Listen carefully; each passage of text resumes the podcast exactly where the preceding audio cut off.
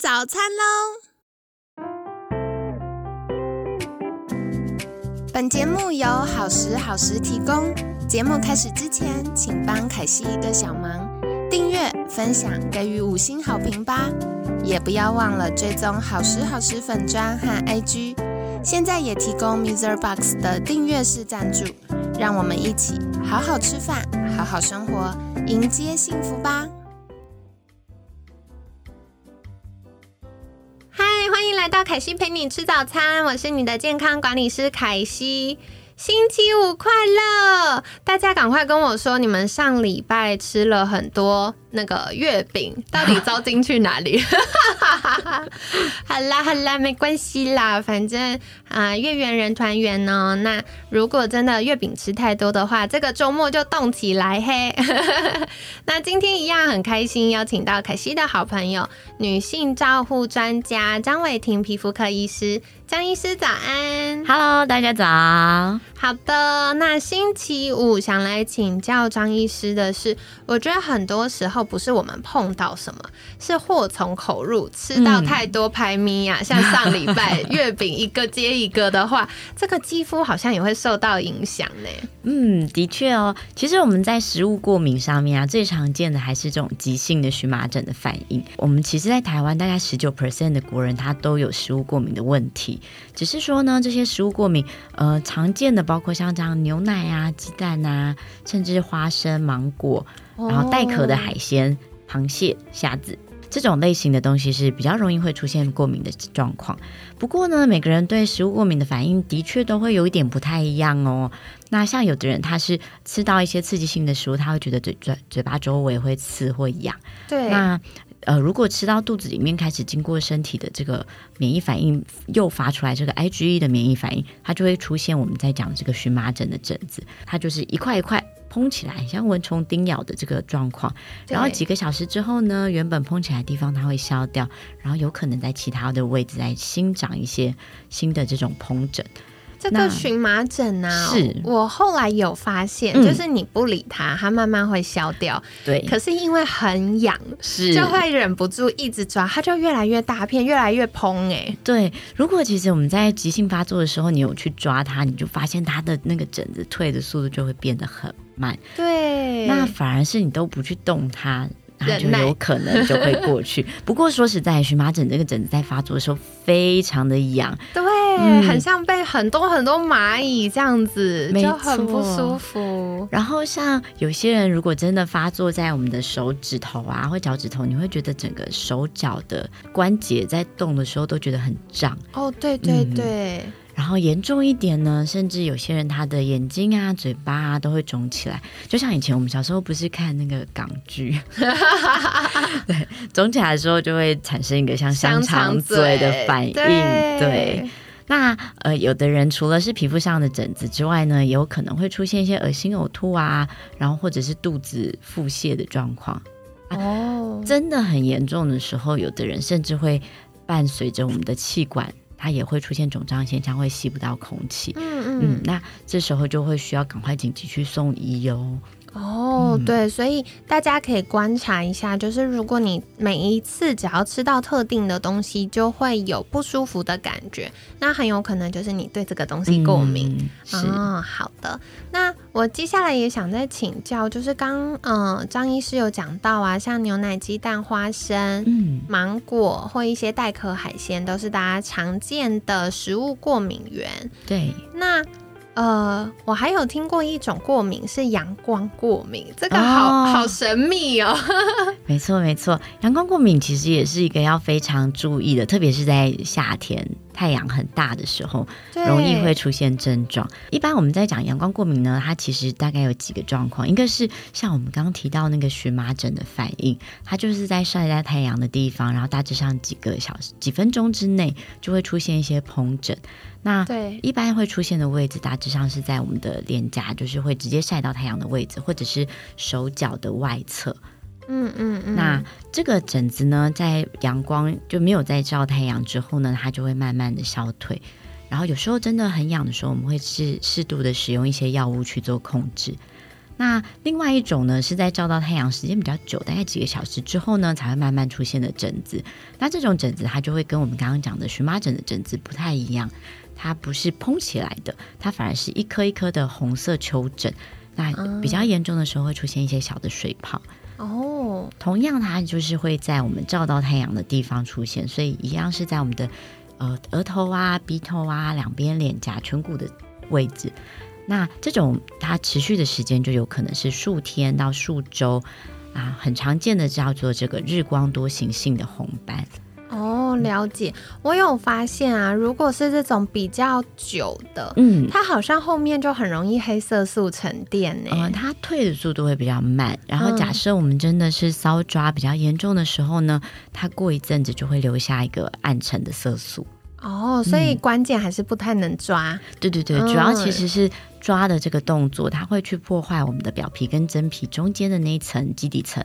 那我们的黑色素细胞就是在基底层的位置，所以如果受损的层次是超过基底层的地方的时候，就很有可能会出现我们色素沉淀的问题。哦，好，所以给大家一个就是关键，如果真的很不舒服，就是尽量可能比如说用。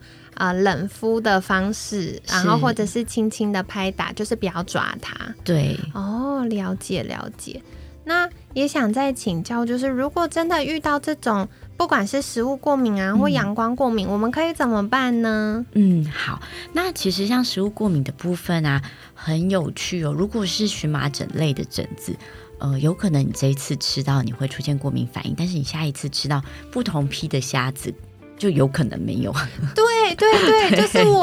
我刚刚就在想说，因为我以前不会对虾子过敏，结果有一次跟客户去吃龙虾，手被刺到，然后我没发现，嗯，就太久他才把那个刺排出来之后，我就会对就是虾蟹过敏。嗯，可是这也不是每一次哦，就是好像有一些虾子会，有一些又不会。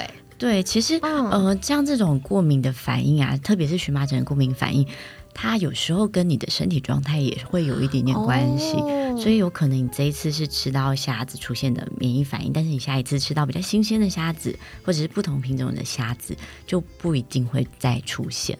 哦，原来如此，这个也很难预测呢。对，所以呃，如果你是每一次吃到这一类型的食物都出现免疫反应的话，那我们就建议，那你就。乖一点，我们就不吃了。那假设其实不是每一次都会的话，那大家反而就不需要太过于担心。哦，太好了，我觉得张医师很温暖，又帮 我们解解惑又解禁。对呀，太好了。那像阳光过敏这件事情啊，呃，除了我们刚刚提到的这两个状态。像日光荨麻疹跟日光多形性红斑这种，就是必须一定要做防晒。哦，嗯，如果没有做防晒，你后续再接触到阳光的话，它有可能会再出现这样子的皮肤疹子。不过呢，另外一类型，如果是跟你目前吃的口服药物或者是擦的东西，去造成你对阳光比较敏感的话，那这种我们就是把接触到的口服药物或者是外用的这些保养的东西移除掉，你后续再照射到阳光就不会出现症状了。嗯。嗯嗯，这个啊，我有想到，因为我有一些好朋友很喜欢芳疗，是。对，然后呃，现在我觉得很棒，是芳疗老师都会千叮咛万交代要稀释，是，可是早期没有讲，然后大家最常拿到的就是什么柠檬啊、甜橙啊这些精油，然后呃又没有概念的时候，就会没有稀释，直接用在肌肤上，对，然后就会发现哇，那个晒到太阳之后，就很容易会有一些皮。皮肤敏感的状况，嗯，哦，像凯西提到这个啊，就是我们有时候也会在门诊上面遇到，哦，真的，嗯，很多人他可能夏天他想要做一些凉拌的菜，所以会去挤柠檬在那个凉拌菜上面。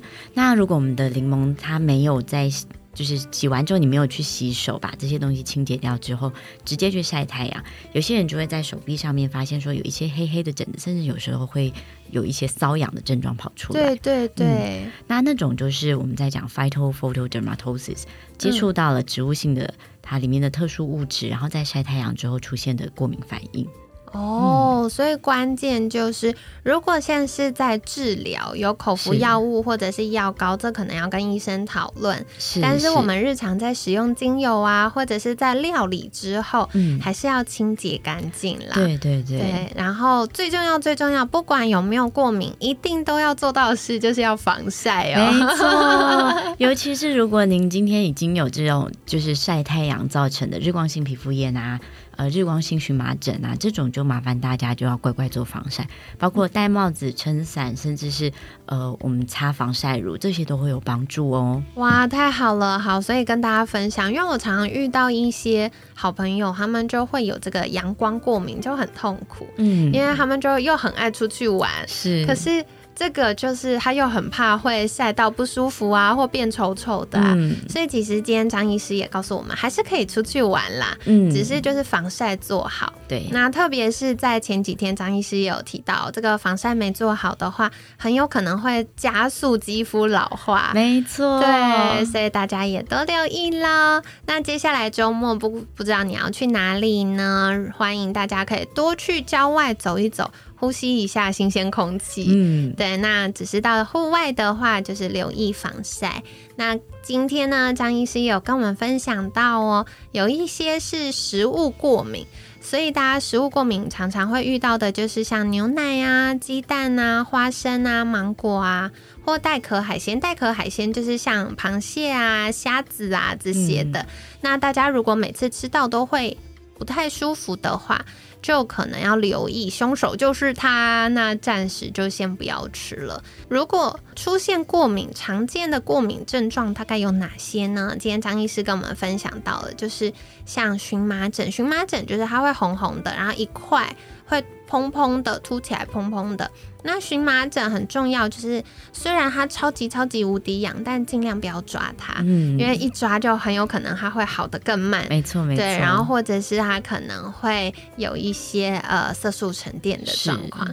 那再来的话呢，常见的就是手脚关节肿胀，或眼睛痒啊，眼睛肿起来啊，嘴唇会肿起来，有一些真的会肿到像我以前有个朋友的小孩，嗯，他就是贪嘴，他不能吃虾子，可是他就是要吃，然后趁大人不注意，他咬一口之后，真的立刻就肿成香肠嘴，没错，而且其实肿成香肠嘴蛮不舒服，很不舒服，对，然后嗯，这个是要留意。那当然，如果更激烈的这个过敏反应呢，很有可能就会出现腹泻，或甚至气管收缩，会有呼吸困难的状况，这个就很危险喽。对，所以如果有这种状况，都要赶快去送医，然后请医师协助了。